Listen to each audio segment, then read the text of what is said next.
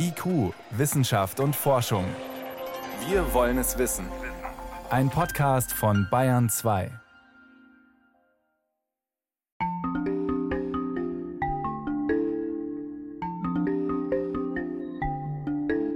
Unsere Ur-Urgroßeltern, unsere Ur-Ur-Urgroßeltern, Menschen, die vor 150, 200 Jahren geboren wurden, von denen es vielleicht keine Fotos oder Dokumente gibt, sie sind in gewisser Weise immer noch da. In jeder unserer Zellen. Denn unser Erbgut enthält immer noch DNA-Schnipsel, die von diesen Vorfahren stammen. Von dem einen mehr, von der anderen weniger. Wer es genau wissen will, kann sich der DNA-Genealogie bedienen. Sie verbindet Biologie, Archivrecherchen und Geschichte zu einer neuen Dimension der Familiengeschichtsforschung.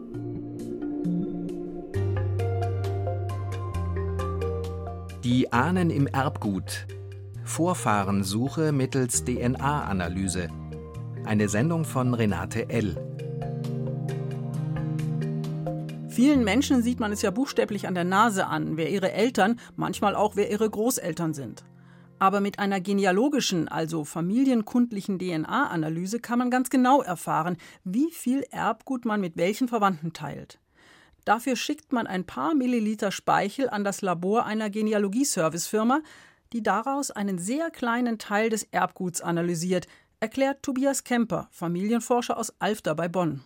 Die menschliche DNA, die besteht aus unglaublich vielen Bausteinen. Das sind über drei Milliarden Bausteine insgesamt und untersucht für DNA-Genealogie wird nur ein ganz, ganz, ganz kleiner Bruchteil davon, ungefähr 650.000 Bausteine. Auch weil alle Menschen weltweit zu 99,9 Prozent dasselbe Erbgut teilen. Die genealogische DNA-Analyse schaut nur auf etwa jeden 5000. DNA-Baustein, weil das die charakteristischen Bausteine sind, deren Varianten in einer Familie vererbt werden. Die sogenannten SNPs, das ist die englische Abkürzung für Einzelnukleotidpolymorphismus, also die Variante eines einzelnen Bausteins der DNA. Und es geht eben ausdrücklich nicht darum, nach bestimmten Erbanlagen oder nach den Anlagen für bestimmte Krankheiten zu suchen, sondern vor allem eine Auskunft darüber zu erhalten, besteht eine Verwandtschaft zu einer oder mehreren anderen Personen. Und dafür braucht man eben nur einen sehr kleinen Teil des Erbguts. Es geht darum herauszufinden, wie viele charakteristische DNA-Segmente man mit einer anderen Person gemeinsam hat. Und diese Menge DNA lässt sich auch beziffern. Die menschliche DNA wird etwa angegeben, der Umfang mit gut 7000 cm Centimorgen. Bei Geschwistern etwa sind im Durchschnitt 2700 Centimorgen gemeinsam. Und je mehr Generationen der gemeinsame Vorfahre zurückliegt, desto weniger gemeinsame DNA ist es natürlich. Bei den gemeinsamen Ur-Ur-Urgroßeltern sind es dann im Schnitt um die 30 Centimorgen. Als Ergebnis der DNA-Analyse bekommt man eine lange Liste von sogenannten Matches, also Treffern unter den anderen Kunden des jeweiligen Anbieters, viele entfernte Verwandte. Bei jedem steht dabei, wie viel Centimorgan DNA man gemeinsam hat.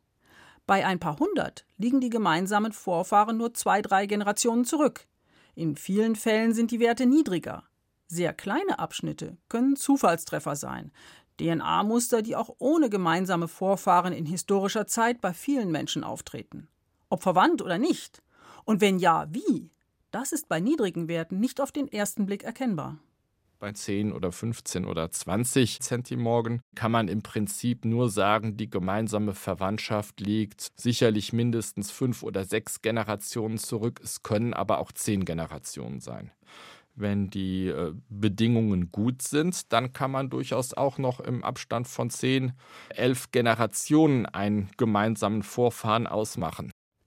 Gute Bedingungen, das heißt gut erforschte oder erforschbare klassische Quellen der Familienforschung oder Genealogie, die sogenannte Papierforschung, Akten der Standesämter und Kirchenbücher. Darin verzeichneten Pfarrer alle Taufen, Heiraten und Begräbnisse, bevor in den 1870er Jahren die Standesämter eingerichtet wurden. Familienforscher nutzen solche Quellen, um ihre Vorfahren zu finden und damit auch entfernte Verwandte etwa Nachfahren vom Bruder des Ururgroßvaters, der in die USA auswanderte, oder vom Cousin der Urgroßmutter aus Schlesien, den sie in der Nachkriegszeit aus den Augen verlor. Weltmarktführer der Online-Genealogie ist Ancestry aus den USA. Die Nummer 2, MyHeritage aus Israel, hat mehr deutsche DNA-Kunden, aber sie sind auch dort noch in der Minderheit. Genianet aus Frankreich, der einzige europäische Konkurrent, bietet nur eine Datenbank, keine Analysen. Dort, bei MyHeritage und anderen Datenbanken, kann man DNA-Analysen anderer Anbieter hochladen, bei Ancestry nicht. Alle bieten auch mehr oder weniger Zugriff auf digitalisierte historische Dokumente. Es ist die Kombination von DNA und Papierforschung, die zum Ziel führt. Aber DNA-Daten können auch helfen, Lücken in der Papierüberlieferung zu schließen, indem sie einen Beweis liefern für Verwandtschaftsverhältnisse, die man sonst nur vermuten kann. Etwa in Schlesien, wo viele Kirchenbücher im Krieg zerstört wurden.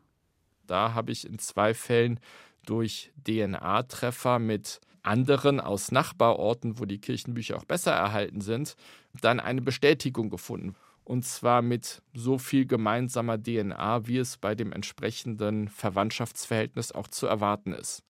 Solche Erfolge kommen nicht mit den DNA-Analyseergebnissen frei Haus. Sie sind das Ergebnis langwieriger Recherchen. Wie man das macht und wie man die Analyseergebnisse richtig einordnet, dabei helfen die Familienforscher sich gegenseitig, etwa in der Facebook-Gruppe DNA-Genealogie.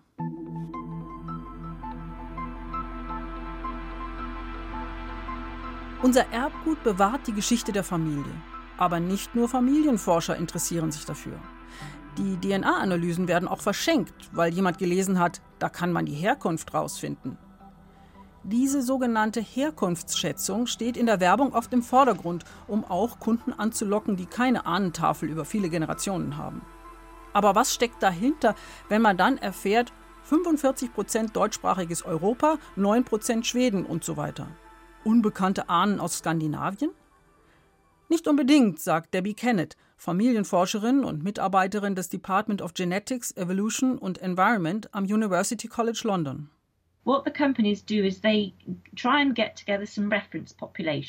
Die Firmen ermitteln Referenzbevölkerungen, die sie für repräsentativ halten. Das können Personen sein, die vier Großeltern aus demselben Land haben. Und dann teilen sie diese Referenzbevölkerungen in Cluster ein und gleichen die DNA-Proben gegen diese Cluster ab. Die Aussage 70 Prozent Deutsch bedeutet dann, dass 70 Prozent einer DNA-Probe mit den Daten für die deutsche Referenzbevölkerung übereinstimmen.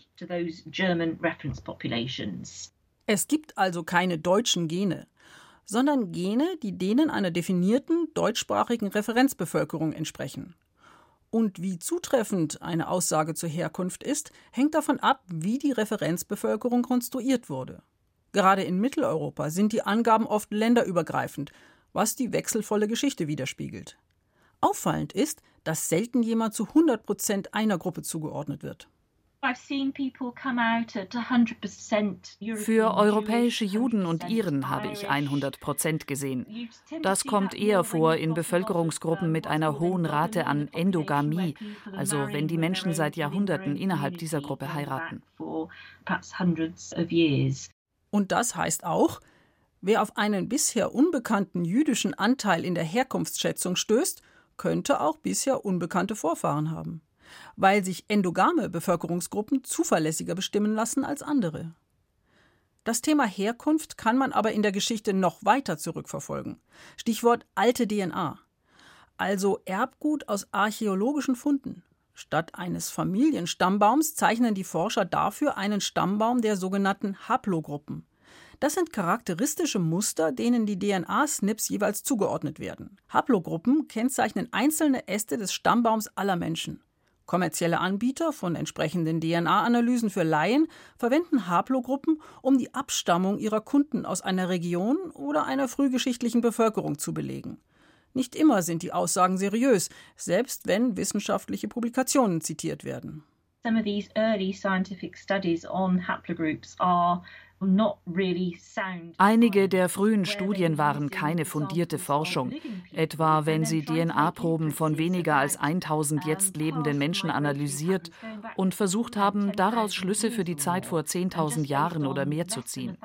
Solche Studien sehen wir heute nicht mehr. und Daten von alter DNA aus archäologischen Funden haben diese früheren Hypothesen widerlegt.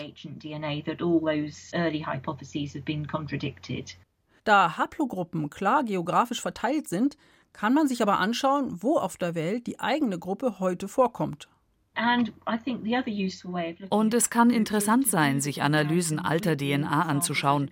So findet man vielleicht den Beleg, dass die eigene Linie vor, sagen wir, 2000 Jahren in einer anderen Region vorkam. Forscher der Universität Göttingen gingen den umgekehrten Weg. Sie analysierten die DNA einer bronzezeitlichen Familie, die vor mehr als 3000 Jahren in der Lichtensteinhöhle im Harz bestattet wurde und verglichen diese Analysen dann mit der DNA von Menschen, die heute in der Nähe der Höhle leben.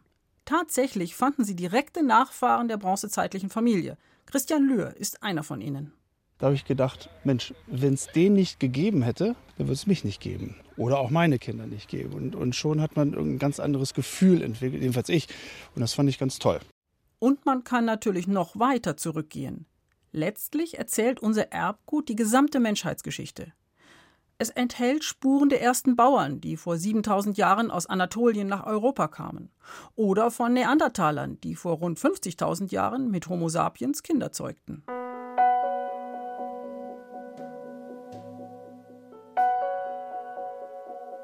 Die meisten Kunden, die eine genealogische DNA-Analyse machen lassen, interessieren sich allerdings nur für ihre Vorfahren in historischer Zeit.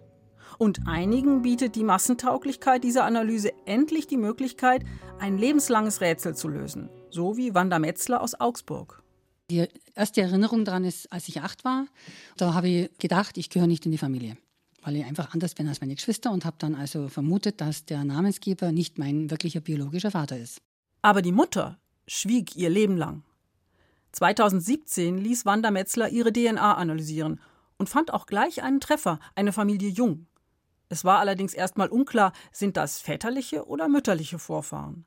Das ließ sich durch zwei weitere DNA-Analysen klären. Erst die einer Halbschwester, von der bekannt war, dass sie einen anderen Vater hat. Und zuletzt die eines Bruders oder Halbbruders. Das war die Frage. Weil entweder sind wir Vollgeschwister, dann wäre der Metzer mein Vater gewesen oder wir sind Halbgeschwister. Als ich eine Analyse gekriegt habe, war ich erstmal davor gesessen und habe gedacht, lieber Gott, Jetzt, wenn ich da anklicke, da kommt es raus. Also das war ganz klar, dieses Match beweist, ist mein biologischer Vater der, der in der Geburtsurkunde steht oder nicht. Und dann habe ich schon ein paar Mal Luft holen müssen, bis ich mich traut habe. Und dann habe ich ihn aufgelegt. Und wie dann erscheint, der ist nur Halbbruder. Ich war so erleichtert. Es kam auch ein Kontakt zur Familie des Vaters zustande. Nur wollte dort niemand eine DNA-Analyse machen, aus Angst vor irgendwelchen finanziellen Verpflichtungen. So fehlt der letzte Beweis, welcher von zwei Brüdern der Vater ist, und Wanda Metzler konnte keinen der beiden fragen, sie waren längst verstorben. Aber sie ist sich ohnehin so gut wie sicher. Also ich war in der Situation nicht wirklich zu wissen, woher ich bin. Und das war für mich ganz arg. Das hat mich mein Leben lang begleitet. Ich muss eigentlich jetzt gar nicht meinen Vater wirklich finden. Mir hat die Antwort, der Metzler ist mein Vater und ich habe recht gehabt. Durch die DNA, die hat mir das einfach ermöglicht, war ich eigentlich im Frieden mit mir, im Reinen. Es gibt auch Fälle, in denen jemand eine Analyse machen lässt und nicht ahnt, dass die biologischen Familienverhältnisse anders sind als die offiziellen. Man findet etliche solcher Geschichten im Internet. Familien sind daran zerbrochen. Es kann also ein Risiko sein, aus reiner Neugier oder weil es ein Geschenk war, so eine Analyse machen zu lassen. Oder eine Chance. Eine Riesenchance, die Wahrheit zu erfahren und auch eine Chance, dass weniger gelogen wird auf der Welt.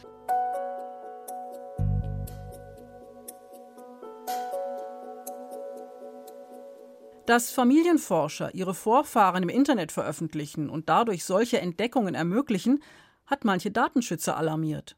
Schließlich werden die anderen Nachfahren der gemeinsamen Vorfahren, entfernte Verwandte, die man gar nicht kennt, nicht um Erlaubnis gefragt. Das war zwar schon immer so, früher aber nur in gedruckten Veröffentlichungen für Genealogen und ohne DNA-Daten.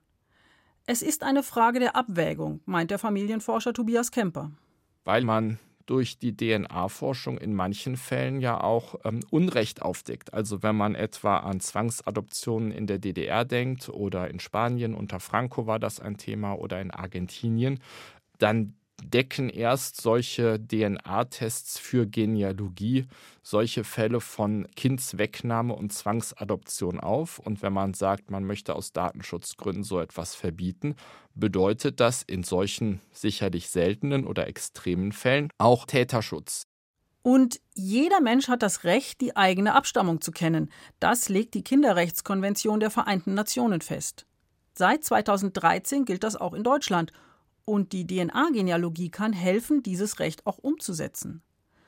Besonders schwierig kann die Situation sein für Menschen, deren Vater ein anonymer Samenspender ist, weil manche Kliniken viel mehr Kinder mit dem Samen eines einzigen Mannes gezeugt haben als zulässig, besteht sogar die Gefahr, dass diese Menschen, also Halbgeschwister, sich kennenlernen und eine Familie gründen. Mittels DNA-Analyse haben Sie jetzt die Chance, das zu verhindern und mit etwas Glück auch Ihre Herkunft aufzuklären. Die biologischen Eltern müssen nicht mal selbst eine DNA-Analyse gemacht haben, damit ihre Kinder sie finden können. Es reicht, wenn es ein Verwandter getan und die Daten über ein paar Generationen seiner Vorfahren in einer einschlägigen Datenbank veröffentlicht hat, wie das Beispiel von Wanda Metzler zeigt.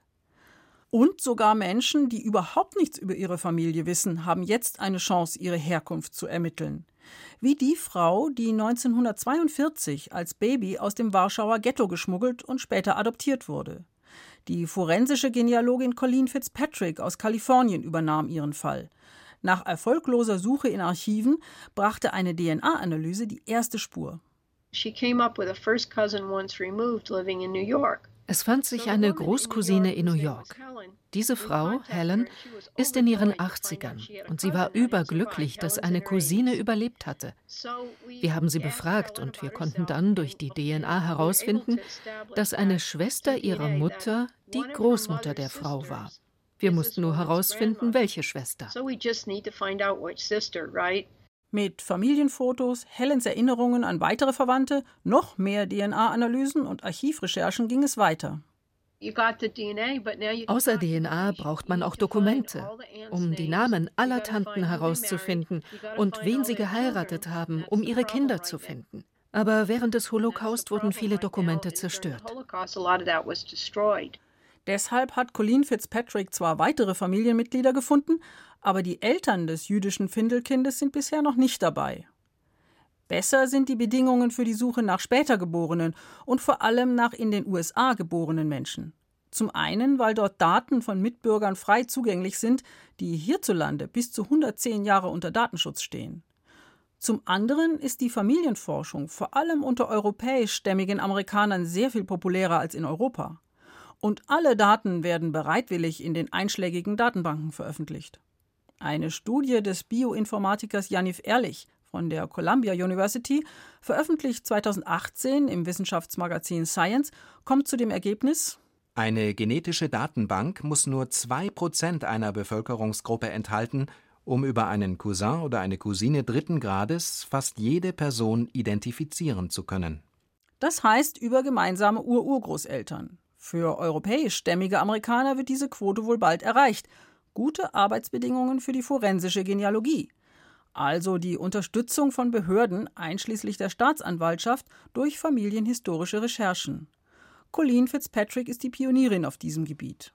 Sie hat den Familiennamen eines Serienmörders gefunden, der auch auf der Liste der Verdächtigen stand. Und sie hat etliche unbekannte Tote identifiziert, von denen es in den USA jedes Jahr Tausende gibt, Erwachsene ebenso wie Babys. Die Methode ist immer ähnlich. Fitzpatrick schaut sich in den einschlägigen Internetportalen um und sie lädt DNA-Daten bei GetMatch hoch. Das ist eine Datenbank, in der mehr als eine Million Familienforscher aus aller Welt DNA-Daten und Ahnentafeln veröffentlichen. So what happens is you upload to GEDmatch, you have dann bekommen wir eine Liste. Wir nennen das die ungefähre oder DNA-Verwandtschaft. Das können tausend Leute sein. Wir wissen nicht, wer das ist. Wir schauen uns die besten Treffer an und ohne sie zu kontaktieren, versuchen wir herauszufinden, wer sie sind. Wenn wir das wissen, zeichnen wir die Ahnentafeln von vielleicht 20 Personen, die näher verwandt sind mit der unbekannten Person.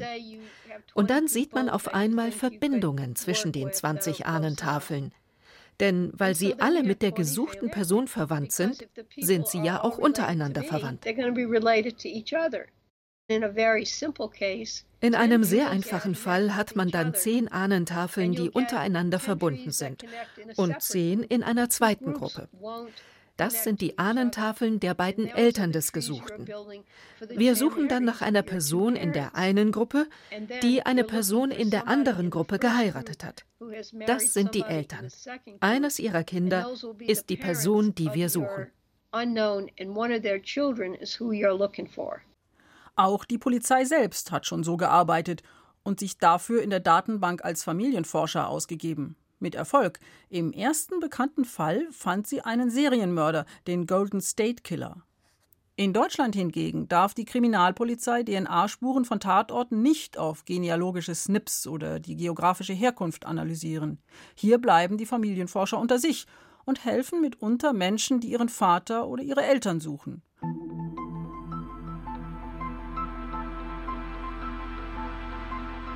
Die DNA-Genealogie bietet allerdings über das reine Matching, die Suche nach Vorfahren über entfernte Verwandte hinaus noch mehr Möglichkeiten. Einige Familienforscher fragen nicht nur, wie viel DNA habe ich von meinem Vorfahren X geerbt, sondern auch, welche DNA.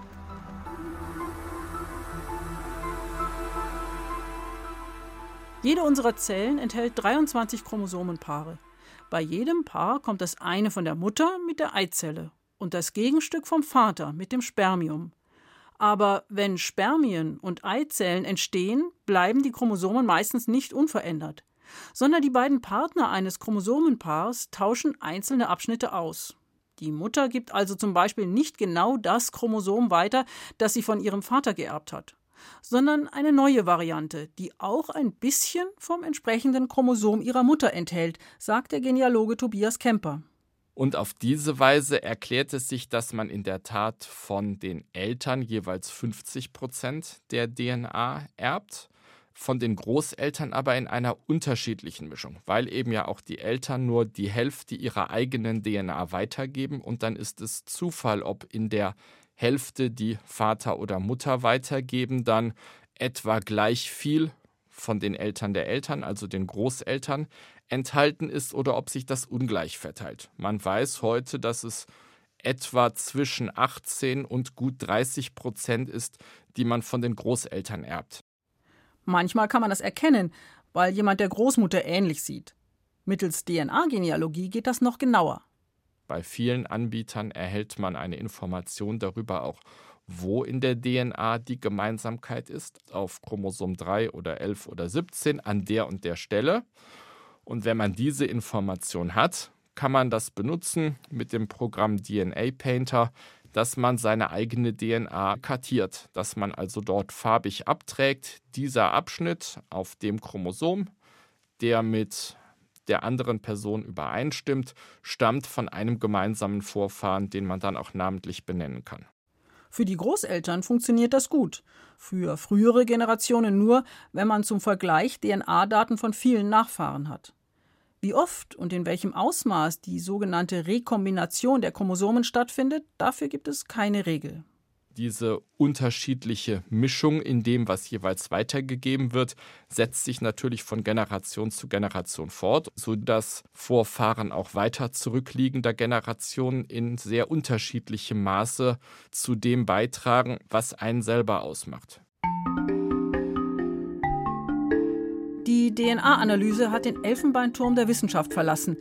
Man kann für weniger als 100 Euro zumindest die vereinfachte genealogische DNA-Analyse bekommen. Für manche Menschen ist das ein Weg zur Wahrheit über ihre Herkunft. In den USA eine neue Methode zur Suche nach Gewalttätern. Aber für die allermeisten ist die genetische Genealogie einfach nur ein faszinierendes Werkzeug, um mehr über ihre Ahnen zu erfahren. Sie zeigt, dass wir bis heute Spuren von Menschen in uns tragen, die vor langer Zeit gelebt haben. Menschen, ohne die es uns nicht gäbe. Von denen wir zumindest den Namen kennen. Aber auch von vielen weiteren, deren Namen unbekannt bleiben werden. Und die auch nach so langer Zeit ein bisschen Einfluss darauf haben, wie wir aussehen und wie wir denken. Es ist ein ganz neuer Blick auf die Familiengeschichte.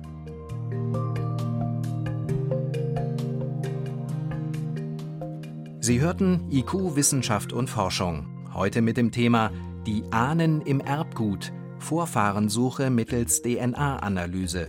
Eine Sendung von Renate L. Redaktion Thomas Morawetz.